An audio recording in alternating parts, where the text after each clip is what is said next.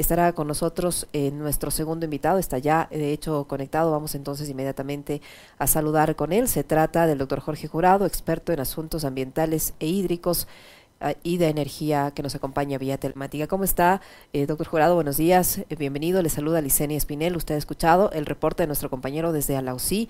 Eh, y durante toda esta, eh, esta última noche hemos escuchado quejas también de los familiares de las víctimas, de las personas desaparecidas eh, que han anunciado o, que han reiterado que no se atendió la emergencia desde muchas semanas atrás cuando se advertía la inminencia del peligro que se venía en Alausí. ¿Cómo mira usted el manejo de esta crisis que ha desembocado en una mm, tragedia de grandes proporciones? Buenos días, bienvenido. Eh, muchas gracias por esa oportunidad. Y antes que nada eh, me gustaría expresar mi solidaridad con el pueblo de Alausí ante la tragedia que ha vivido y que probablemente, probablemente pueda ocurrir nuevamente, dado que la situación es altamente inestable en términos eh, geológicos y eh, puede ocurrir. Espero que la situación pueda ser manejada de mucha mejor manera que lo que ha sido hasta el momento. Em, yo no le veo a usted, Liceña, eh, no sé qué es, qué es lo que sucede, estoy solamente escuchándola nada más. Yo sí le veo a usted completito. Bueno. Dígame usted. Le decía, doctor Jurado, que cómo mira usted, eh, que cómo mira usted el manejo que se ha dado a esta crisis, tomando en cuenta las advertencias, las alertas que ya hubo sobre la inminencia del peligro que se venía sobre Alausí. Usted acaba de mencionar que allí hay un tema eh, geológico que, que, considerar, eh, pero bueno, se ha permitido que se construya allí. se habla de por parte de los moradores que se avisó a las autoridades competentes en sus diferentes niveles que habría, que había un gran riesgo hace pocas semanas, hace pocos días, eh, me parece que fue la semana pasada nada más, ya hubo los primeros deslizamientos, la carretera ya estaba ya estaba agrietada, o sea, ya las alertas habían, pero no se actuó a tiempo. El manejo es absoluta y ha sido absolutamente irresponsable, antitécnico y falto de cualquier tipo de criterio en términos para poder lograr de alguna manera tener un proceso preventivo para evitar lo que ha sucedido. ¿Por qué, ¿A qué me refiero esto concretamente? Eh, yo tuve la oportunidad de eh, escucharle a, eh, unas declaraciones al gobernador de Chimborazo el, día de ayer, concretamente, en donde este buen hombre lo que decía concretamente era de que este problema existía desde hace 40 años y daba, entre otras razones, a la existencia del problema y a la causa del problema, el hecho de que desde entonces habían ya unas descargas de aguas residuales, es decir, habían viviendas hace 40 años en este sitio y que esta era una de las causas para que el proceso haya venido eh, eh, desarrollándose de esta manera. Absolutamente absurdo. ¿Por qué razón? Por el simple y llano hecho de que hace 40 años esa zona no estaba urbanizada, no había casas todavía en esa zona esa zona era todavía una zona agrícola. Por lo tanto, el, el decir de que eh, hubo o, debió haber habido ahí eh, descargas eh, de aguas residuales que vienen de las casas, obviamente, para que sea una de las causas para eso, es simplemente no tener la menor idea de lo que se está hablando. Entonces, esto es una pauta de que el, el manejo de, este tema ha sido totalmente irresponsable. A esto se suma, por supuesto, lo que ya venimos observando, venimos escuchando, de que las grietas, las, eh, las eh, eh, zanjas que se han ido formando por el deslizamiento obvio del, del territorio, simplemente ya era una alarma absoluta y esto que si no se hizo nada en las últimas seis semanas, de que, porque la población dice que hace seis semanas, desde febrero, se, se sabía de, esto, de este tema, significa de que las autoridades, ni la alcaldía de, de, de, de mm, Alausí, ni la eh, gobernación de Alausí, eh, estaban en la capacidad, o en la, y la prefectura, o sea, todas las autoridades, también las nacionales, obviamente, no hicieron caso ante una situación de emergencia. El resultado es este concretamente. Entonces, esa es mi, eh, eh, mi opinión y creo que es, eh, perfectamente fundamentada desde el punto de vista de lo que pudo haberse hecho y no se lo hizo. ¿Qué, debieron hacer las autoridades, doctor? Ah, eh, apenas se levantaron las alertas. En primer, en primer lugar, desalojar a la gente. Así de simple. Yo escuché lo que el doctor Poveda hace unos momentos atrás mencionó, en que esto debía haberse hecho. Sí, señor, coincido con él, debía haberse hecho. Las autoridades debieron haber puesto unas, unas acciones para que eh, los seres humanos tengan que salir de ahí. No es fácil, de acuerdo, pero hay que hacerlo en un momento dado ante una situación de esta naturaleza. Y luego de esto, tratar de buscar algunos elementos que permitan que eh, el, riesgo se minimice en tanto en cuanto a buscar formas de ir tal vez estabilizando el terreno, lo cual no es fácil tampoco. ¿Por qué razón? Porque el tiempo es muy corto. El tiempo es muy corto. ese, ese, proceso de estabilización de un talud que está en grave, en grave riesgo de, de, un proceso de deslizamiento rotativo o masivo, eh, lo que eh, va a tardar son varios años porque hay que hacer terraceos, hay que manejar el tema eh, hídrico allí y todo lo demás. No es fácil. O sea que en cinco semanas, seis semanas, difícilmente creo que habría sido posible hacerlo. Pero sí evitar de que las, las personas eh, se queden habitando todavía ahí y lamentar como estamos lamentando hoy por hoy la situación. Ahora, ¿cómo, cómo nos explicamos la magnitud de este deslave? ¿Por qué se produce una cosa de esta naturaleza? Eh, ¿Qué causas técnicas, geológicas, ambientales hay para explicarnos una cosa tan grande como lo que ha ocurrido en Alausia? A ver, nosotros tenemos, estamos viviendo en, eh, bueno, aquí en la sierra, obviamente, nosotros tenemos una configuración sumamente frágil, ¿no? Eh, las, laderas de nuestras montañas son en muchos casos muy pendientes, con, una, con un gradiente muy pronunciado y estamos este rato viviendo también un segundo elemento, por eso yo llamaría que, eh, que estamos ante una situación multifactorial, estamos viviendo una serie de eh, aspectos que hacen que se, que se reúnan todo este tipo de, de, elementos que devienen en una, posible catástrofe. ¿Cuál es el, otro, el otro aspecto, aparte de la, inclinación, de las laderas y todo lo demás con la cual tenemos que vivir? Es el hecho que estamos viviendo un invierno sumamente fuerte, ¿no? Eh, la prueba es lo que ha pasado Guayaquil hace semana y media. ¿No? Guayaquil se inundó, la costa, eh, de, todo, muchas partes de la cuenca baja del Guaya están absolutamente inundadas. ¿A qué se debe esto? Se debió, aquí quisiera yo les, he pasado una imagen eh, que si pudieran por favor ponerla eh, en, pantalla para poder explicarla mejor, se debe al hecho de que estamos viviendo un proceso de calentamiento eh, de la temperatura superficial del océano. Ahí la tenemos, doctor. Ahí, la tenemos. Muchas gracias. Ahí miren ustedes. Ustedes pueden ver que justamente frente a nuestras costas tenemos la, eh, una, una elevación de la temperatura superficial del océano, viendo la escala que está ahí a mano derecha, ¿no? Se puede ver que este es un fenómeno que nos está afectando. ¿Por qué razón? Porque hay una mayor evaporación del mar y esto se eh, traslada en precipitaciones pluviales en el continente. Por eso tenemos eh, este fenómeno. Entonces, la, situación del, eh, del país está eh, conjugada con varios factores. A este hay que añadir otros factores más.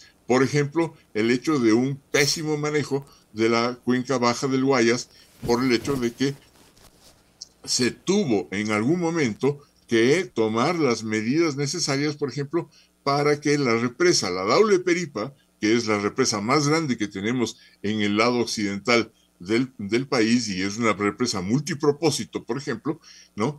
Haya, debió haber sido regulada de mucha mejor manera para evitar de que su contribución hídrica, su contribución de agua concretamente, haya eh, eh, ayudado, coayudado a la inundación de la, de la, de la zona de, Guayaquil y todo lo demás.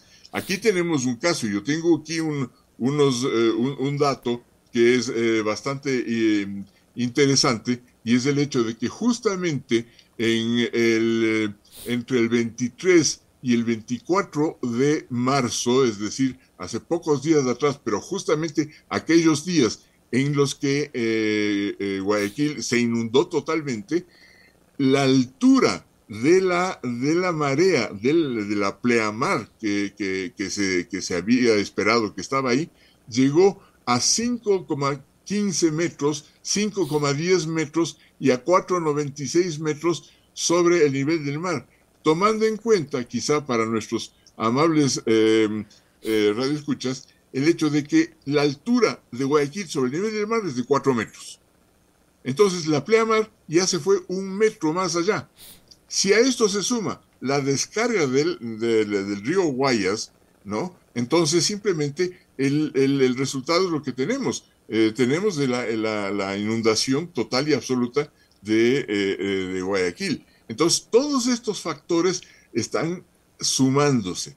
Claro, a eso vino el tema del, terremoto en, en, Balao, con las consecuencias que tenemos en, Machala, eh, tenemos, hemos tenido un par de sismos eh, la noche de ayer, tanto en, eh, cerca de Piñas como también en, en Morona, Santiago.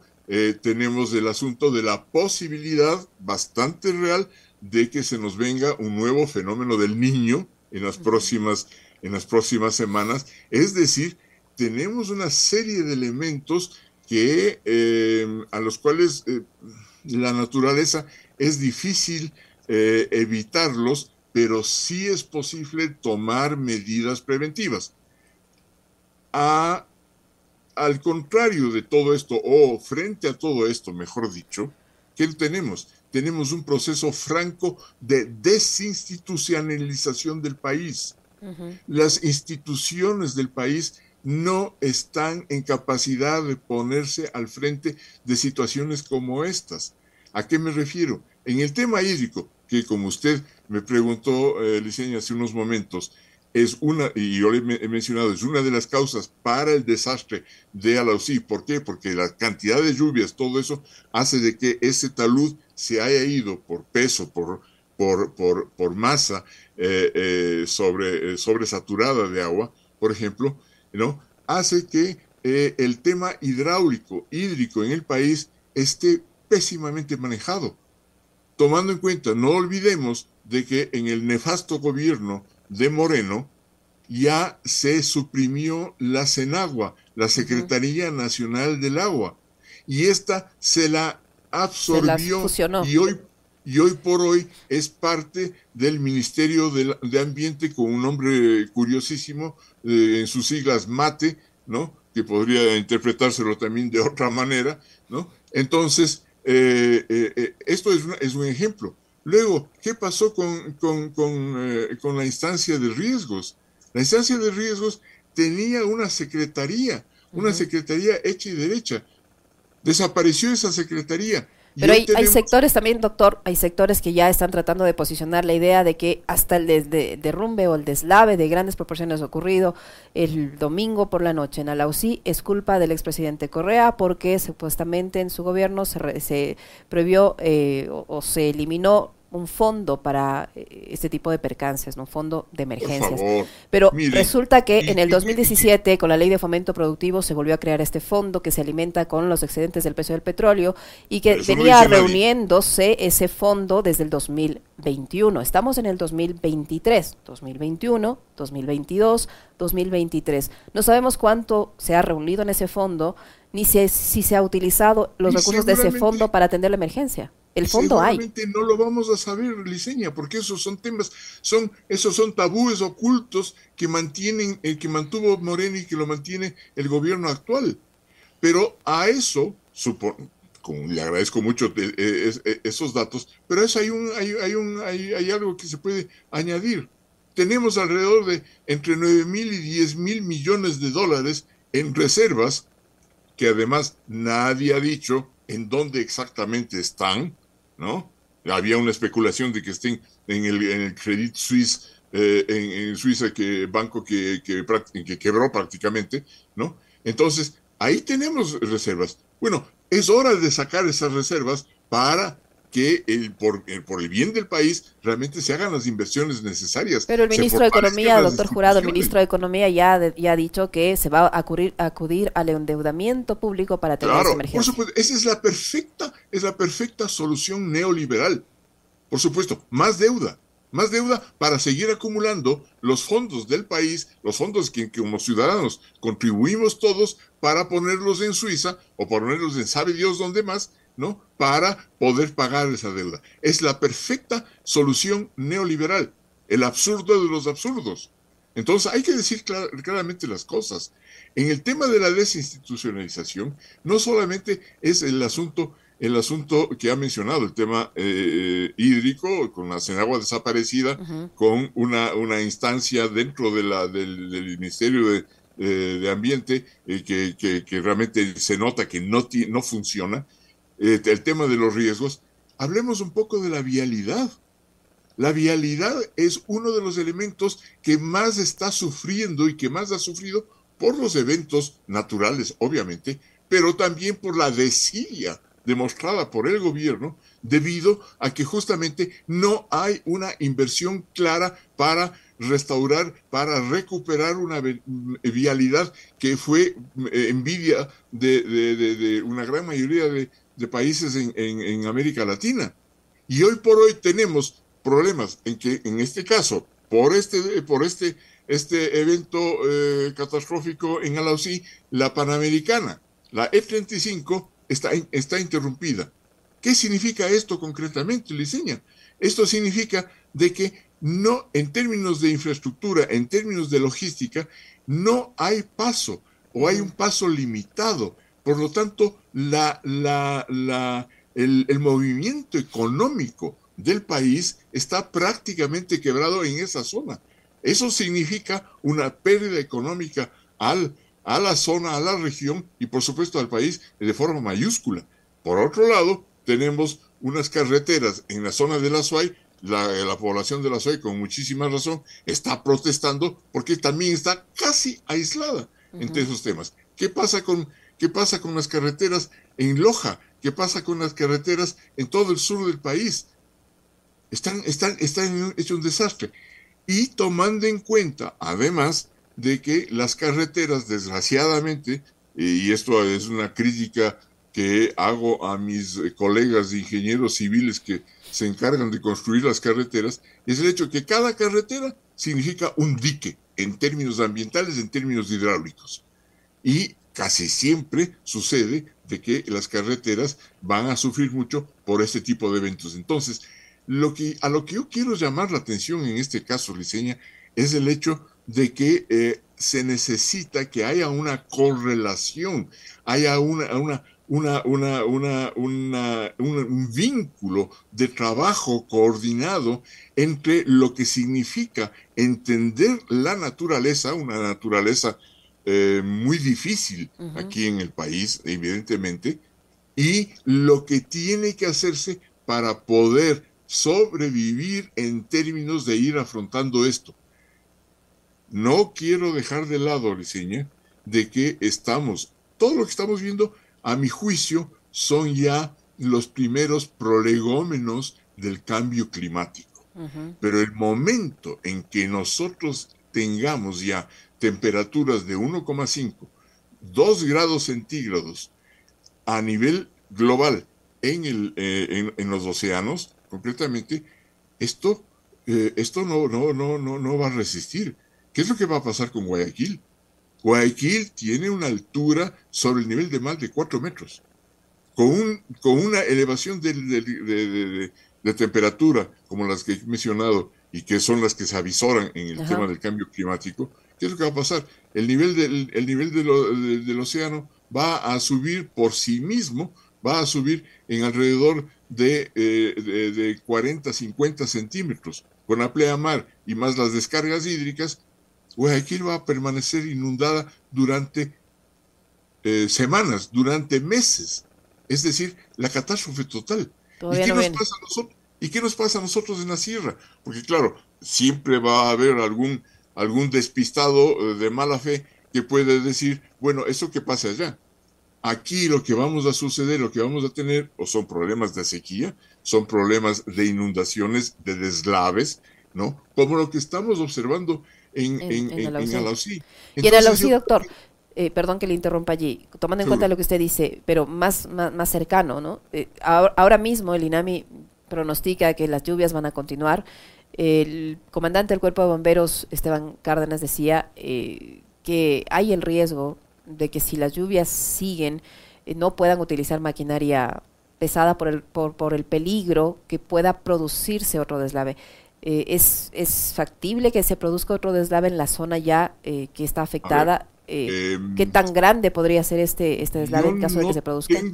yo no tengo los datos exactos de cuál es la situación eh, de aledaña al deslave en Alausí, pero eh, yo sí creo, tomando en cuenta que este tipo de eventos suelen venir de alguna manera concatenados, es decir, nunca sucede un evento, un deslizamiento rotativo de esta naturaleza, nunca sucede el momento que está ahí, sucedió y se acabó. ¿Por qué? Porque los otros factores, como usted bien ha dicho, el INAMI prevé más lluvias. Por lo tanto, el, el efecto de, de, absorción de la tierra de una esponja que se va saturando va a continuar. Entonces, la, las laderas empinadas, la situación ya de eh, inestabilidad eh, geofísica, ¿qué es lo que va, eh, va, a traer? Que probablemente puedan haber otros deslaves.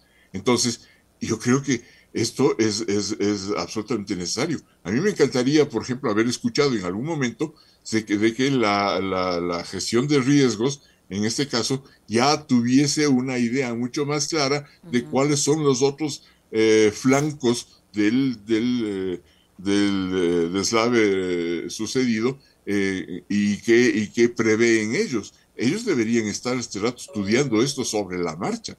Entonces, el tema de lo que yo lo defino como estamos ante una situación multifactorial es no solamente, y en esto permítame insistir, Liceña, no solamente en términos naturales, sino en términos de una eh, absoluta irresponsabilidad e incapacidad institucional de este país. Y esto es resultado de las políticas que se han venido dando y que se han venido eh, eh, generando en los últimos seis años. Creo que hay que ser muy claro en esto y yo lo denuncio, lo denuncio de una manera frontal en este caso. Es, para finalizar, doctor Jurado, el recorte, esta desinstitucionalización que usted señala, que además es evidente, este recorte del Estado, este achicamiento del Estado, nos está pasando este tipo de facturas que cobran vidas humanas. Pero por supuesto, pues, es simplemente el momento en que no hay, un, no hay suficientes recursos y bajo esta esta égida neoliberal en la cual se tiene que reducir el Estado a la mínima expresión solamente para que sea útil a ciertos intereses privados, ¿no? Y no, a la, no a la, al bienestar social concretamente, eh, es, es, es, es, claro de que no, no, no, va a, no va a haber posibilidades de que pueda, puedan darse más, eh, más recursos para restituir, para poder volver a tener una cierta suficiencia en afrontar estas cosas. Lo que se nos viene en términos naturales es sumamente grave en los próximos años, Liceña. Y solamente aquí eh, recordando una cosa, miren ustedes, y creo que, creo que lo mencioné en un momento dado, hace un momento, el, en el tema de la, de la represa Daule Peripa, ¿no? Si el manejo de la represa hubiese sido en, en estos días de pleamar de la semana pasada en Guayaquil, hubiese sido manejado de una mejor manera, si hubiese restringido la descarga de, de, la represa, tal vez no habría llegado a los niveles de inundación en Guayaquil. Pero, de todas maneras, eh, la represa, tengo entendido, que no, no trabajó de esa manera desde un punto de vista social, sino generando, porque es un proyecto multipropósito, uno muy importante, generando eh, más descargas, ¿para qué? Para utilizarla para la generación de energía. Pero ahí tenemos uno de los problemas. Y no olvidemos de que el río Guayas, este momento, tiene un problema gravísimo con el islote este del Palmar. Este islote eh, viene de todo el mal manejo de la cuenca del Babahoyo, de la, de las, de las, de los, de la erosión de los deslaves eh, de la cordillera, de tres provincias concretamente, de Cotopaxi, de eh, em, de Chimborazo, que se han ido acumulando a lo largo de los tiempos y hoy por hoy tenemos un, islote que va a tener que ser dragado. Sabe Dios que, eh, cuál va a ser el, resultado de ese dragado. Entonces, todo es un caos, todo es un desorden. Y si a esto sumamos, porque no quiero dejar de señalar, no quiero dejar de señalar el tema de que también la desinstitucionalización está a cargo también de los gobiernos seccionales, concretamente de las municipalidades y de las eh, y de los eh, gobiernos eh, provinciales. A todo esto se suma entonces realmente yo definiría la situación como un caos climático, hídrico, institucional en al cual nos estamos enfrentando. Muchísimas gracias, doctor. Que ya es suficiente aparte de todos los otros problemas que vivimos, como país. Así es, muy amable, doctor. Muchísimas gracias por habernos acompañado en este diálogo.